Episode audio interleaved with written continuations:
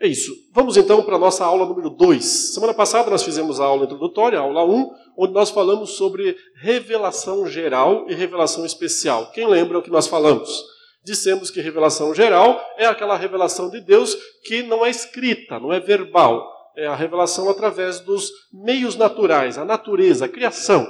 Deus criou todas as coisas e deixou na criação marcas dele mesmo, impressões digitais, como quem está mexendo no barro e fica ali as impressões digitais. Digamos que Deus, ao criar todas as coisas, deixou nas coisas criadas reminiscências dele mesmo para que as pessoas pudessem olhar para essas coisas e dizer: Deus existe. Alguém tem que ter feito essas coisas. Não é lógico pensar que essas coisas surgiram do nada, espontaneamente, como se o nada pudesse criar alguma coisa. Isso é ilógico, isso é irracional. Então, se algo existe, se uma obra de arte existe, tem que ter um pintor, tem que ter um artista, tem que ter alguém capaz o bastante de fazer isso. Ora, se é, uma obra de arte muito bem, é, obra de arte, ou seja, não é uma coisa é, rudimentar, mas uma, uma obra de qualidade existe, alguém com muita qualidade tem que ter feito. Né? Não é lógico você pensar que uma obra de arte de grande qualidade surge do nada.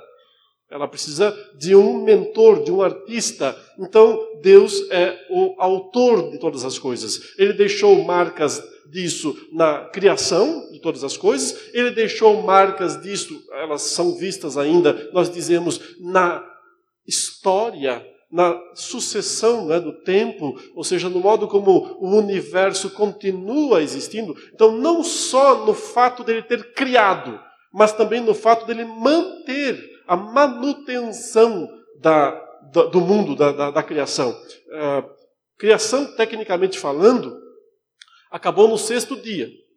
No sexto dia, Deus descansou das obras da sua criação. O que, que começa do oitavo dia para frente? A manutenção, a renovação. Chamamos isso em teologia de providência. Então, criação e providência. Criação até o sexto dia. Do oitavo para frente, providência. As duas coisas revelam Deus. E a terceira, o terceiro elemento criativo, criacional de Deus é você mesmo, o ser humano. Fomos feitos à imagem e semelhança de Deus. Então, quando a gente olha no espelho, as impressões digitais de Deus estão ali, podem ser vistas, já que nós somos, como a própria Bíblia diz, a coroa da criação. Somos o, o grande, a grande obra criada. A grande obra de arte, na verdade, não é o mundo, a terra, mas você, nós. Essa é a grande obra de arte e, portanto, é a maior evidência da existência de Deus. Certo? Uh, isso nós chamamos de revelação geral. Mas o propósito da revelação geral não é tra tra trazer conhecimento salvífico para nós, mas apenas dizer: Deus existe, é todo-poderoso, é eterno, é bom, é justo, etc. Mas houve o pecado, houve a queda, houve o mal. Agora, como reverter isso? A revelação geral não nos fala nada a respeito.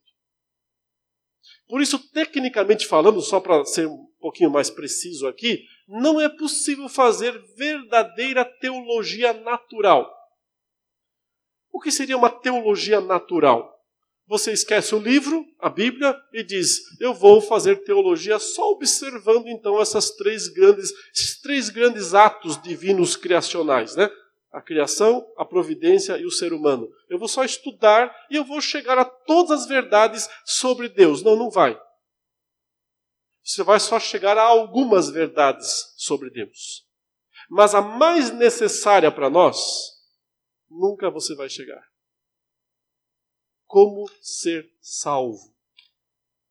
Como meus pecados podem ser perdoados? Como posso ter a vida eterna? Para revelar isso, Deus decidiu nos dar, sim, a Escritura, um texto escrito, que a gente chama de um livro, mas não é um livro, são 66 livros é a Escritura. Jesus dizia a Escritura. É o termo de Cristo, o termo que Jesus usou para explicar a revelação de Deus. A Escritura não pode falhar, ele disse. A Escritura nos revela o próprio Cristo. Vocês examinam as Escrituras e elas testificam de mim, Jesus fala. Então, as Escrituras são a revelação especial. Revelação geral. Criação, providência, ser humano. A criação de uma forma geral. Revelação especial. As Escrituras. A partir daqui, nós vamos para as Escrituras, ou seja, entender o que são as Escrituras. Como essa revelação se condensa, de alguma maneira, no livro, no texto, nas letras. Então, mais uma vez, para isso, nós vamos ler a carta de 2 Timóteo. Só para introduzir, eu não vou me deter nesta passagem, mas 2 Timóteo, capítulo 3,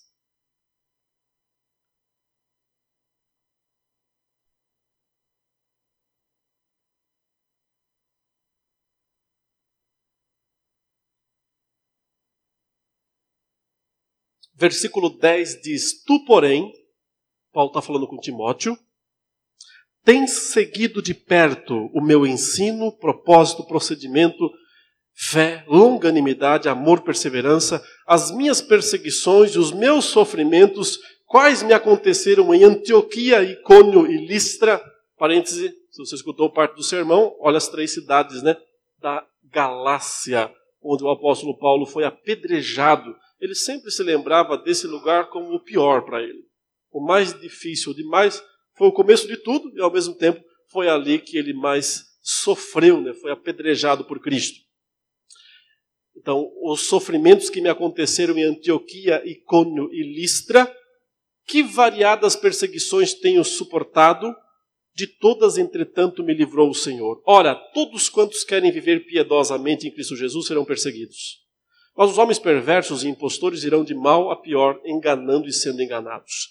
Tu, porém, permanece naquilo que aprendeste e de que foste inteirado, sabendo de quem o aprendeste, e que desde a infância sabes as, aí está o termo, sagradas letras, que podem tornar-te sábio para a salvação pela fé em Cristo Jesus. Portanto, para que, que serve a Escritura, as Sagradas Letras? Objetivo primordial: te dar o conhecimento da salvação pela fé em Cristo Jesus.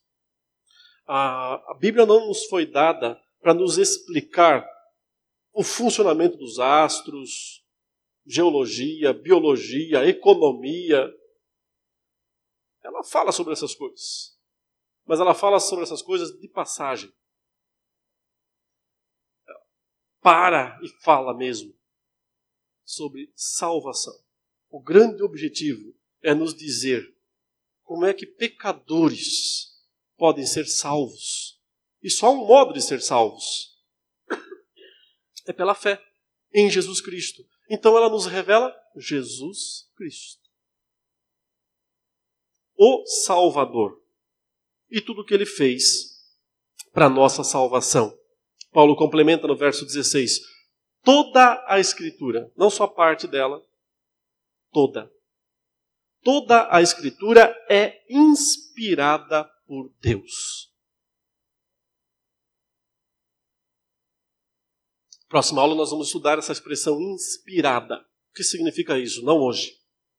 Inspirada por Deus e útil para o ensino, para a repreensão, para a correção, para a educação na justiça, a fim de que o homem de Deus seja perfeito e perfeitamente habilitado para toda boa obra. Então, note, ela não apenas ensina como ser salvos, mas como ser salvos até o fim.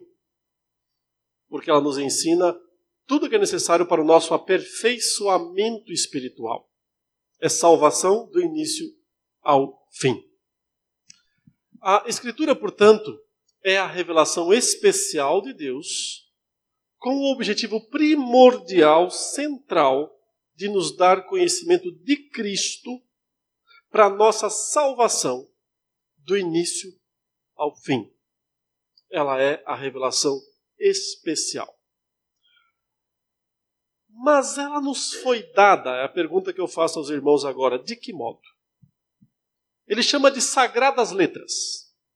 Então, letra é um, algo que você escreve. Você pega uma pena, no caso hoje uma caneta, ou um teclado, e você produz um texto. No final, esse texto necessariamente foi escrito por alguém. Quem escreveu a Bíblia? Quando ela foi escrita? Como ela foi escrita? Essas perguntas são importantes para entender como a revelação especial se deu, como ela é. Deus um dia estava lá no céu e disse: É, não tem jeito mesmo dos homens serem salvos pela revelação geral. Eles nunca vão compreender. Então eu vou dar uma nova revelação para eles, a especial. E aí o que ele fez? Chamou um anjo e disse: Senta aí, anjo, e escreve o que eu vou para você. Aí o anjo escreveu tudo o que Deus ditou Deus pegou aquele livro e disse: abre um buraquinho aí no céu. E jogou o livro para a terra. O meteoro veio, pá, caiu ali na terra. As pessoas foram lá, abriram o buraco e, oh, um livro. Abriram e começa assim: No princípio criou Deus os céus e a terra, e termina com: Vi novo céu e nova terra. Foi assim? Não. Claro que não. Não foi dessa maneira. O livro não foi escrito no céu. Não foi escrito por uma pessoa só, seja um anjo ou que seja um homem. Elas não foi escrito por anjos. E o mais importante para esse momento, não foi escrito de uma vez só.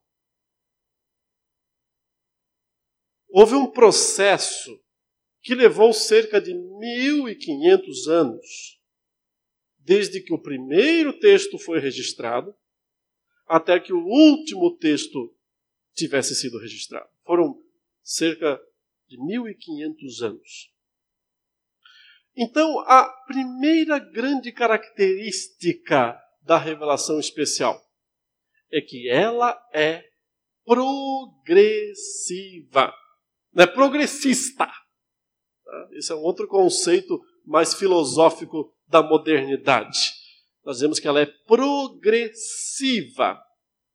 O que isso quer dizer? Que Deus não revelou tudo de si mesmo de uma única vez, mas que ele se revelou gradualmente, aos poucos, ao longo de todo o período revelacional bíblico. Por que isso é importante? Porque sem entender isso, você não entende a Bíblia. Se você acha que ela é um ditado de Deus, dado num único momento, você encontraria então sim algumas contradições nela. Se você tiver esse conceito. Porque não parece fazer sentido então o progresso da revelação que há dentro dela. Mas ela tem um progresso. O ponto é o seguinte: Deus foi se revelando mais e mais a respeito de si mesmo para as pessoas ao longo da história.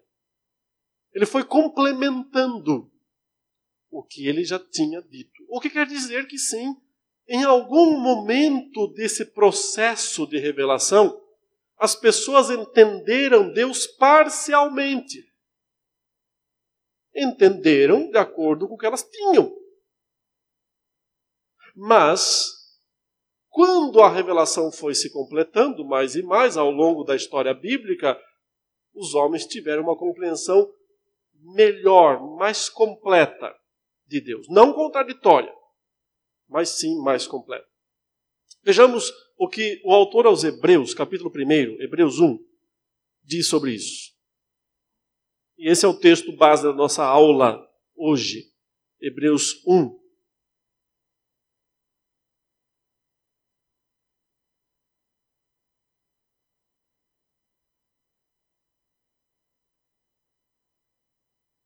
O autor aos Hebreus está escrevendo antes do, da década de do final da década de 60 do primeiro século. Ou seja, ele já tem todo o Antigo Testamento em suas mãos, esse autor, que nós sabemos quem é, um autor anônimo. E ele já tem parte da revelação do Novo Testamento em suas mãos também, não todo ainda. Mas ele já tem, por exemplo, os evangelhos, boa parte deles, todos talvez, talvez João ainda não. Ele já tem nas suas mãos, quando escreve isso, parte das, das cartas de Paulo, ele reflete várias delas aqui. Gálatas, Tessalonicenses, Romanos. Talvez ele não tenha ainda a primeira Timóteo, segunda Timóteo, mas as demais, primeira talvez até já tenha, segunda não.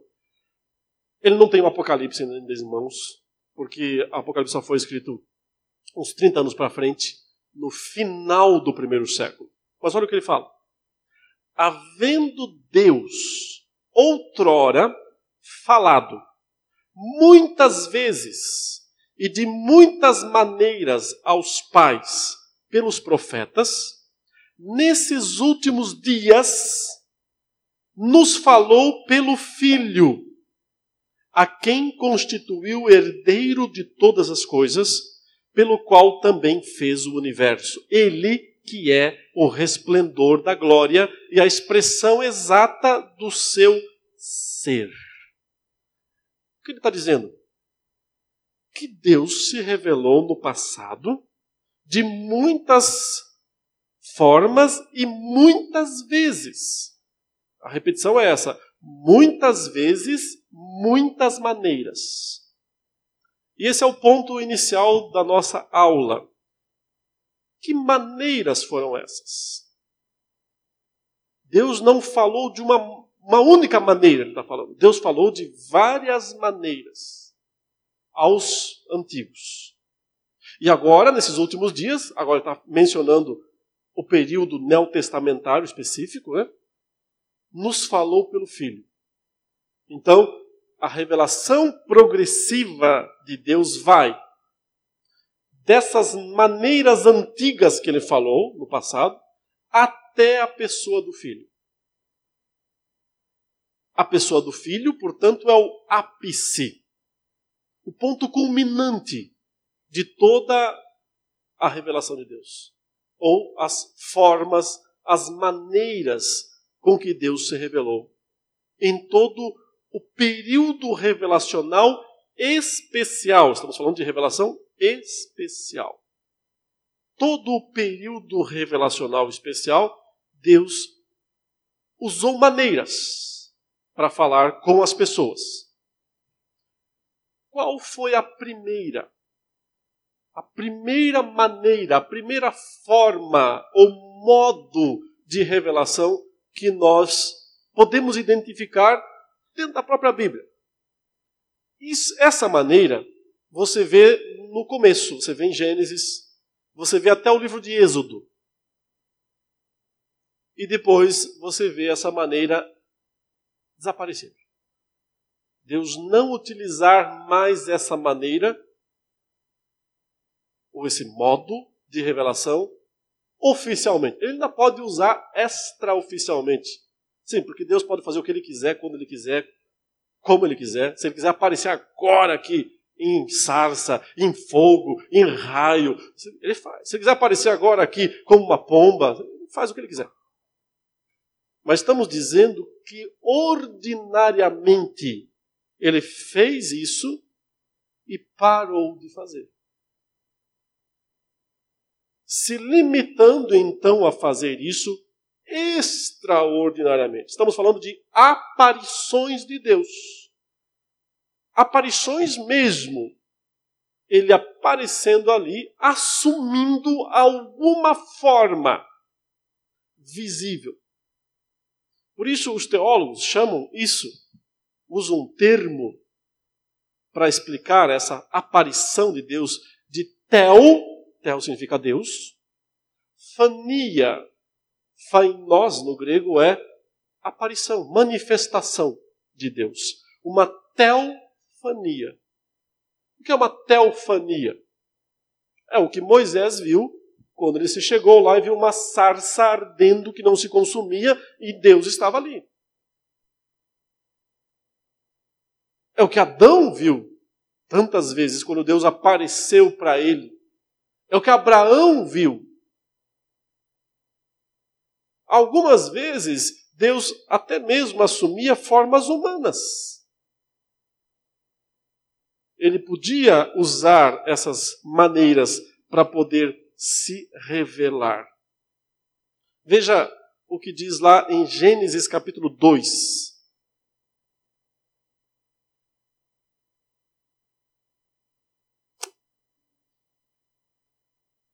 Doze, não dois. Gênesis 12. O 2 também mostra, mas eu quero falar do 12.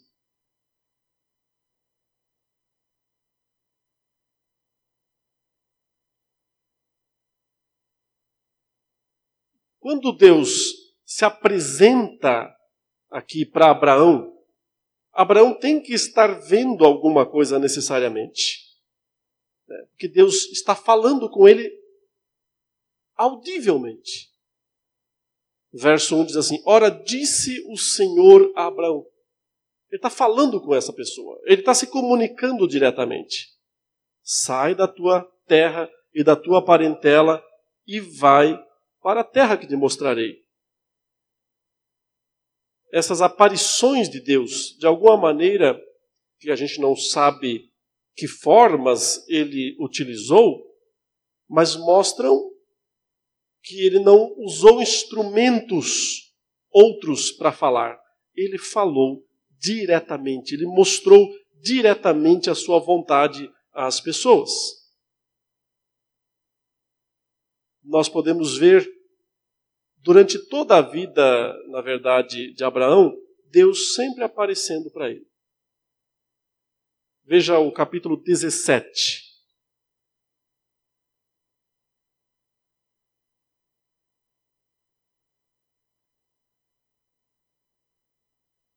Verso 1. Quando atingiu Abraão a idade de 99 anos, apareceu-lhe o Senhor e disse-lhe: Eu sou El Shaddai, eu sou o Deus Todo-Poderoso. Anda na minha presença e ser perfeito. Farei uma aliança entre mim e ti e multiplicarei extraordinariamente. Te multiplicarei extraordinariamente. Prostrou-se Abraão, rosto em terra, e Deus lhe falou: Quanto a mim, será contigo a minha aliança, serás pai de numerosas nações. O texto não nos diz como, que forma Deus assumiu, mas diz que ele apareceu. Apareceu para Abraão e falou com ele. Agora, o texto nos diz em outro lugar, pelo menos duas formas que Deus usou para aparecer para Abraão. Uma delas está no capítulo 15. Veja aí em Gênesis 15,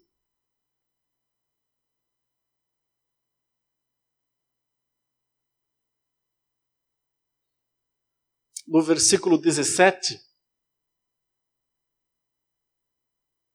Essa é aquela passagem, aquele texto da chamada cerimônia dos pedaços, a cerimônia de formalização da aliança de Deus com Abraão. Ele mandou Abraão partir os animais no meio, separar as metades e formar um corredor, como se fosse essa, esse corredor aqui, metade do animal para cá, metade do animal para lá. O objetivo dessa cerimônia era que quando os dois proponentes da aliança passassem pelo meio dos pedaços, eles estavam entrando em uma aliança mútua, dizendo: agora nós dois temos um acordo.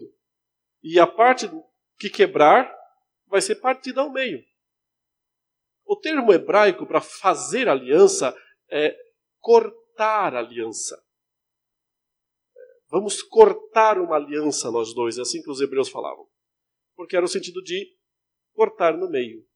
É, tinha uma implicação de maldição se a pessoa não cumprisse a parte que lhe era uh, obrigada, né, obrigatória. Quando Deus faz aliança com Abraão, como eu já falei em outros momentos, interessantemente, ele passa sozinho pelo meio dos pedaços. Abraão não passa. Isso tem o significado, a implicação, de que Deus assumiu sozinho a responsabilidade pelo cumprimento e pelo descumprimento da aliança. Uma figura moderna é que Deus fez um contrato com você, mas você não precisou assinar. Ele assinou sozinho. Ele assinou os dois campos, digamos, garantindo a parte dele, ele é fiel, ele cumpre suas promessas, e a sua parte. Porque você não é fiel, nem cumpre suas promessas. Mas Deus garantiu que mesmo assim, sua parte é cumprida. Ele passa sozinho. Mas veja como que ele passa. No verso 17 diz assim: E sucedeu que, posto o sol, houve densas trevas, e eis um fogareiro fumegante e uma tocha de fogo que passou entre aqueles pedaços. Naquele mesmo dia, fez o Senhor aliança com Abraão, dizendo: À tua descendência dei esta terra, desde o Egito, ou do rio do Egito até o grande rio Eufrates, né? do Nilo ao Eufrates. Então, veja, essa tocha de fogo, essa, esse fogareiro fumegante, isso é uma teofania. Deus assumiu uma forma visível, mostrando não aquilo que ele é em essência. Porque aquilo que ele é em essência ninguém pode ver. Até porque ele é invisível. Deus é invisível. O olho humano não pode ver a forma de Deus, a essência de Deus. Nem nunca verá. Mas Deus, para se revelar, ele assume formas visíveis. E aqui está uma delas. Mais tarde, quando o Senhor decidiu é, destruir Sodoma e Gomorra, isso está lá no verso no capítulo 18, ele aparece na forma de um anjo inicialmente e depois parece ser um homem mesmo. Veja a leitura. Gênesis 18. Outra vez, apareceu o Senhor a Abraão nos carvalhais de Manri, quando ele estava assentado à entrada da tenda, no maior calor do dia. Então, nos dá a localização geográfica e nos dá o tempo, no tempo e no espaço. Ele apareceu nos carvalhais daquele homem chamado Manri, um dos aliados de Abraão, ao meio-dia, quando Abraão estava debaixo da sombra. Né? assentado, se protegendo do sol, apareceu o Senhor. Ah, você percebe que Senhor aí está todo em maiúsculas, né? O nome hebraico para Deus, o Yahvé, ou como algumas traduções colocam, Jeová. Ninguém sabe a pronúncia desse nome, porque é só um nome composto de quatro consoantes sem vogais. Ou seja, é difícil pronunciar consoantes sem vogais algo parecido com o Yahvé, né? é, o mais próximo possível que a gente pode falar desse nome. Apareceu Yahvé, é o Deus mesmo, o Deus de Israel. Apareceu a Abraão nos carvalhais de Manre, quando ele estava assentado à entrada da tenda no maior calor do dia. Dois, levantou ele os olhos, Abraão levantou os olhos, olhou para longe, olhou e eis três homens de pé em frente dele. Vendo-os, correu da porta da tenda ao seu encontro, prostrou-se em terra e disse: Senhor meu. Veja que aqui está em minúsculos, né? ele não usou Yahvé, ele usou Adonai. Adonai, Senhor meu. Adon é Senhor, a terminação ai no final é meu, então, meu Senhor, Senhor meu se acho mercê em tua presença, rogo-te que não passes do teu servo. Traga-se um pouco de água, lavai os pés e repousai debaixo desta árvore. Trarei um bocado de pão, refazei as vossas forças, visto que chegaste até vosso servo, depois seguireis avante. Responderam: Beleza, pode fazer. Foi isso que eles falaram para ele. Então é o seguinte: eles comeram ali com Abraão. O próprio Senhor apareceu fisicamente. Como isso é possível? Se Deus não tem corpo. Como é que ele aparece fisicamente, agora na forma de um homem? Dois anjos com ele também na forma de um homem, de homens. Sentam debaixo da sombra e comem um lanchinho, um churrasquinho que Abraão fez para eles. Isso é teofania, Deus assumindo uma forma temporária. Agora, já para acabar com qualquer surpresa possível, deixe-me dizer quem é que estava aparecendo aqui. Era ninguém mais, ninguém menos do que Jesus Cristo. Só que Jesus, antes de se tornar carne, antes de se fazer carne, né, em João 1 diz assim: o Verbo se fez carne e habitou entre nós. Daí para frente, Jesus tem um corpo. Mas antes disso, ele existe, ele nem se chama Jesus ainda, né, porque ele só recebe o nome Jesus quando ele nasce. Vocês vão colocar nele o nome de Jesus, disse o anjo Gabriel, né, orientou isso. Até então, o que significa Salvador, né? O Senhor salva. Mas antes disso, ele existe como Deus. Que nós teologicamente chamamos de a segunda pessoa da Trindade. E por que nós podemos dizer que essas aparições aqui são dele? Porque o mesmo João que disse: O Verbo se fez carne e habitou entre nós, disse na sequência: Ninguém jamais viu a Deus. O Deus unigênito que está no seio do Pai é quem o revelou. O que João está nos dizendo, portanto, é que todas as vezes que Deus apareceu, era Deus Filho. Não encarnado, evidentemente, ainda. Mas ele podia já assumir formas humanas. Um dia ele seria um homem.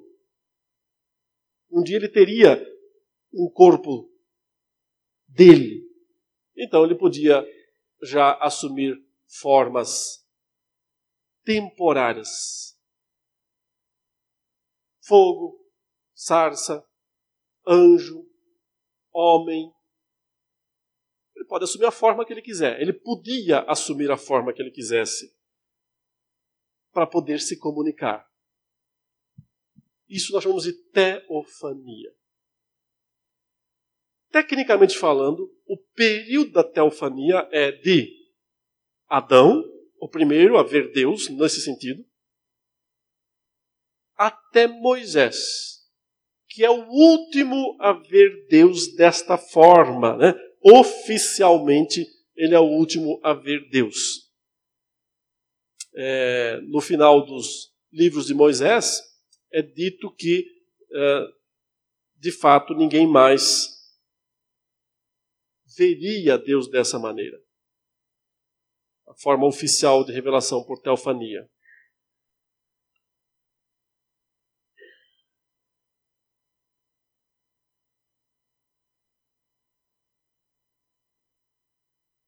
Vamos lá no capítulo 34 de Deuteronômio para confirmar isso. Deuteronômio 34. versículo 10.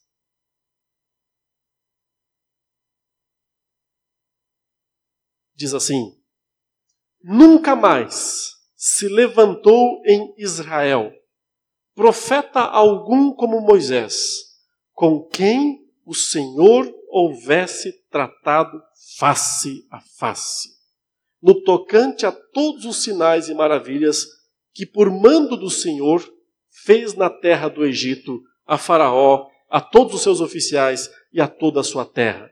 E no tocante a todas as obras de sua poderosa mão e aos grandes e terríveis feitos que operou Moisés à vista de todo o Israel.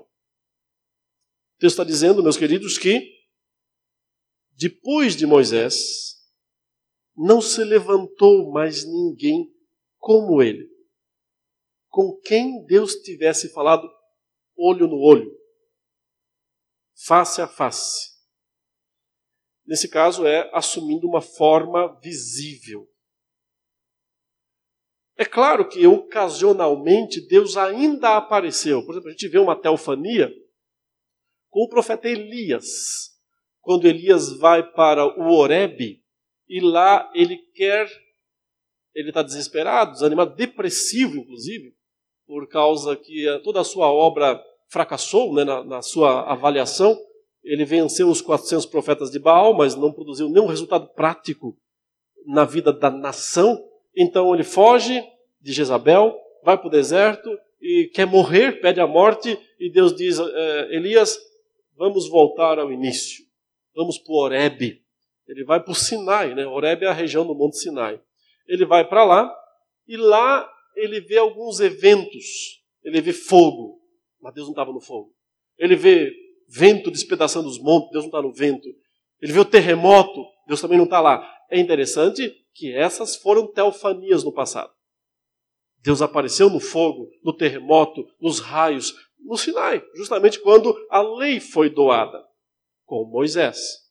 Mas ali, Deus se manifesta de uma maneira nova, num ventinho tranquilo, ele diz um cicio, que é um vento suave e tranquilo. E Deus estava nesse ventinho, mostrando uma teofania, né, de alguma maneira, mas já mostrando a excepcionalidade dela. A excepcionalidade. Como que Deus dizendo, eu já não estou mais me revelando naquelas grandes teofanias de outrora. Já não é mais esse o modo como ele se revela. Observem que em Números capítulo 12, isso já estava afirmado de alguma maneira. Números capítulo 12.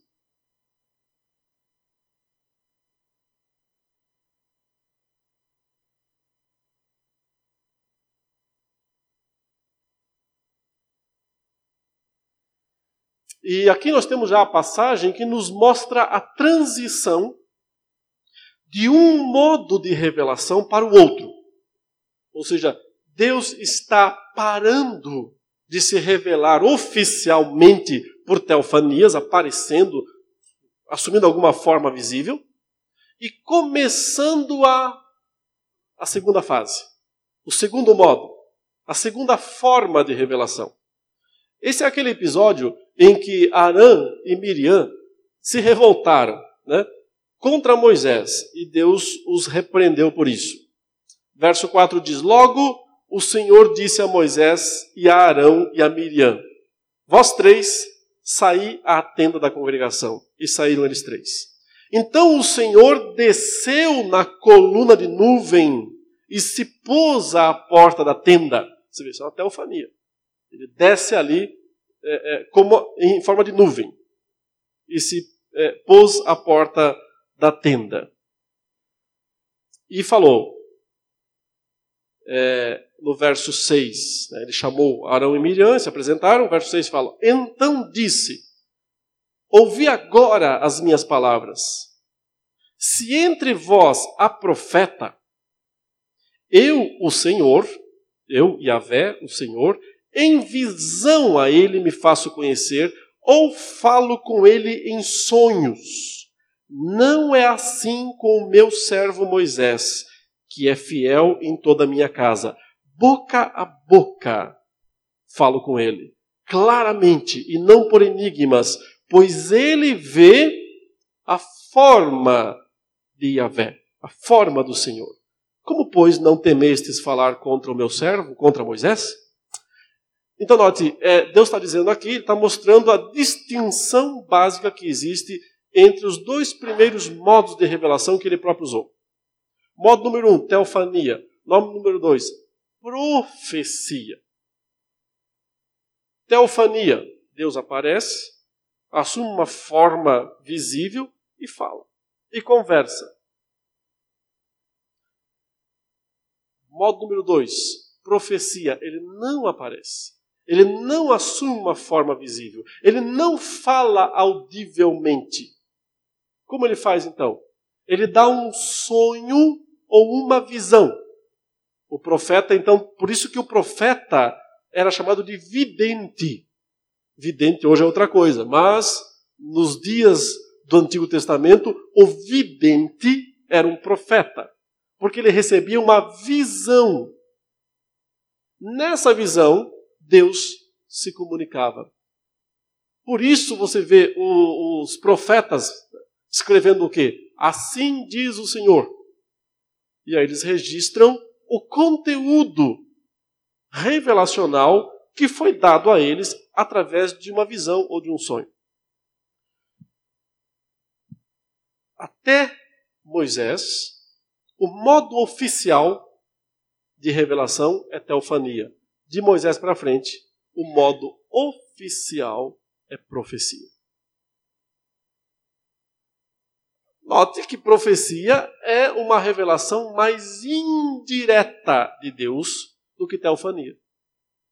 Então, por um lado é progressividade, mas por outro não é. Percebe? Porque é uma revelação mais indireta de Deus. Ele está falando mais, mas ao mesmo tempo está falando menos. Por que será?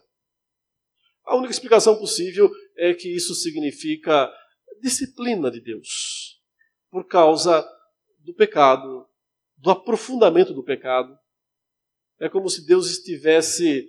Ele apareceu muito no começo e deu o conteúdo da revelação, depois ele dá uma diminuída. Até que para.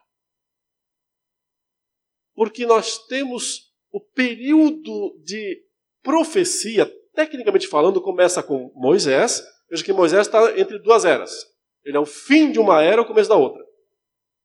Então, teofanias cessam em Moisés, começam as profecias e elas vão até quem? Aí nós temos dois nomes, não só um. Dois nomes que trazem uma, um elemento curioso, né? um elemento instrutivo para nós.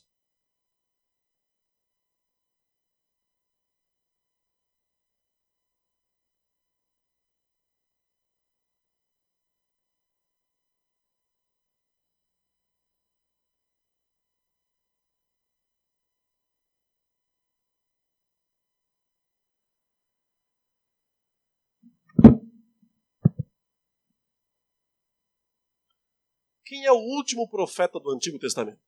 É o último livro que está lá, antes de Mateus.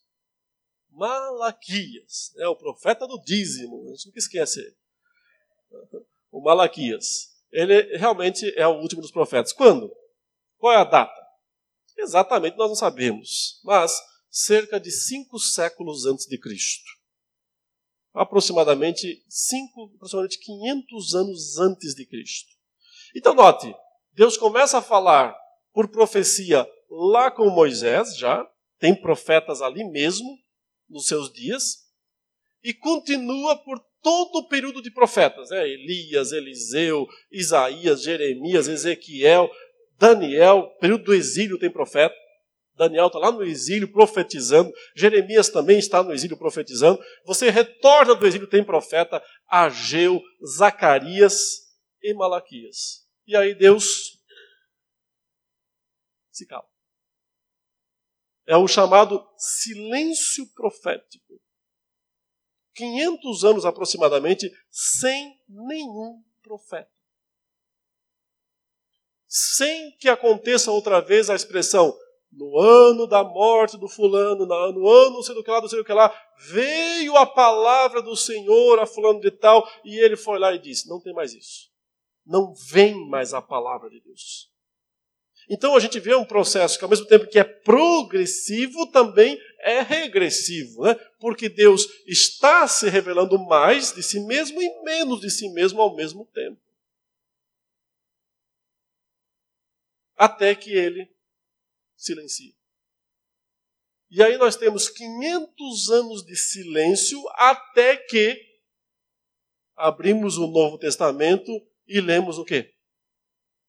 Lemos que lá nas bandas da Galileia, ao lado do Jordão, um homem vestido de peles, né, de camelo, que se alimentava de mel silvestre de gafanhotos, veio a palavra do Senhor a João.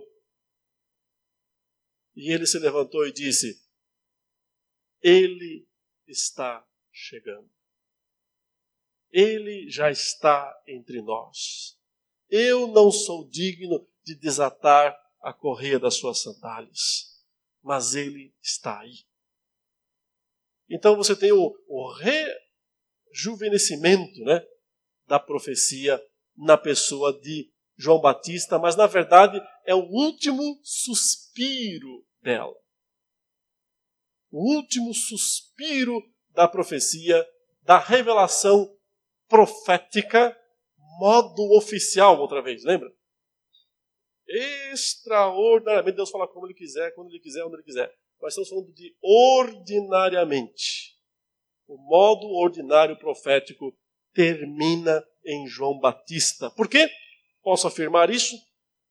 Porque Cristo disse isso categoricamente. Mateus 11, versículo 13.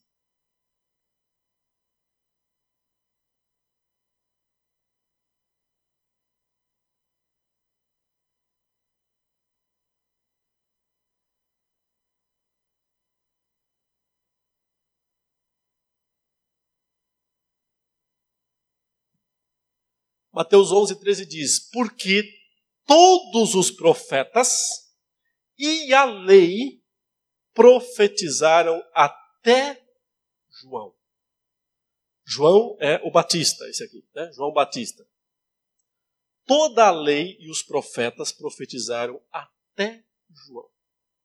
E o primeiro dos profetas, portanto, é Moisés. Ele também é o último dos teofânicos e passa a ser o primeiro dos profetas.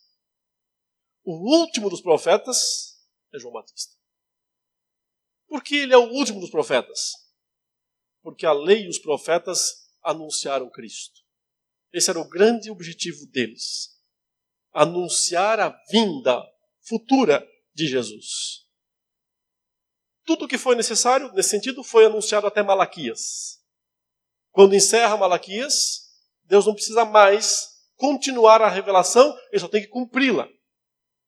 Por isso que nós temos nesses 500 anos intermediários, chama de período intertestamentário, é teologia. Ou seja, os crentes estão estudando a revelação anterior. Tem muita teologia nesse período, mas não tem revelação.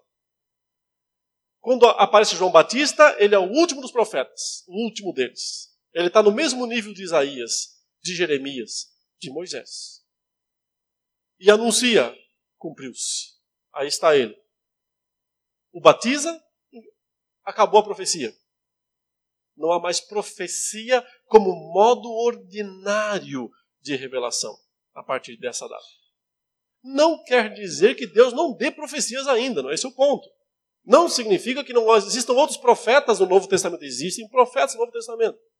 Ainda. Mas não mais oficiais oficialmente encerrou aqui. Qual passa a ser então terceira e última forma de revelação? Já que profecia acabou nesse sentido, teofania já tinha acabado há muito tempo nesse sentido, a terceira e última forma de revelação se chama revelação na pessoa do Filho. Hebreus falou isso, né? Deus falou de muitas formas maneiras aos pais pelos profetas, nesses últimos dias nos falou pelo Filho. Então, a revelação na pessoa do Filho é a definitiva, é o ápice, o cumprimento, o fim de toda a revelação. Quando Jesus pisou na terra, encarnado, o Filho de Deus em carne, isso é revelação no nível máximo. Nada nem ninguém fala mais ou melhor a respeito de Deus do que essa cena, Jesus, encarnado. Mas essa revelação nos parece inacessível, né? Porque onde, como a gente pode tomar conhecimento dessa revelação? Ora, do mesmo modo que nós tomamos das outras duas. Como é que nós sabemos o que foi o conteúdo da revelação teofânica? Porque os primeiros livros foram registrados. Como é que nós sabemos qual o conteúdo da revelação profética das profecias? Porque o restante do Antigo Testamento até João Batista foi registrado. E como é que nós sabemos o conteúdo da revelação na pessoa do Filho? Porque todo o Novo Testamento foi registrado. Então, meus irmãos, o que é a Bíblia? É o registro da revelação especial, que se deu de três formas: teofanias, profecias e na pessoa de Jesus Cristo.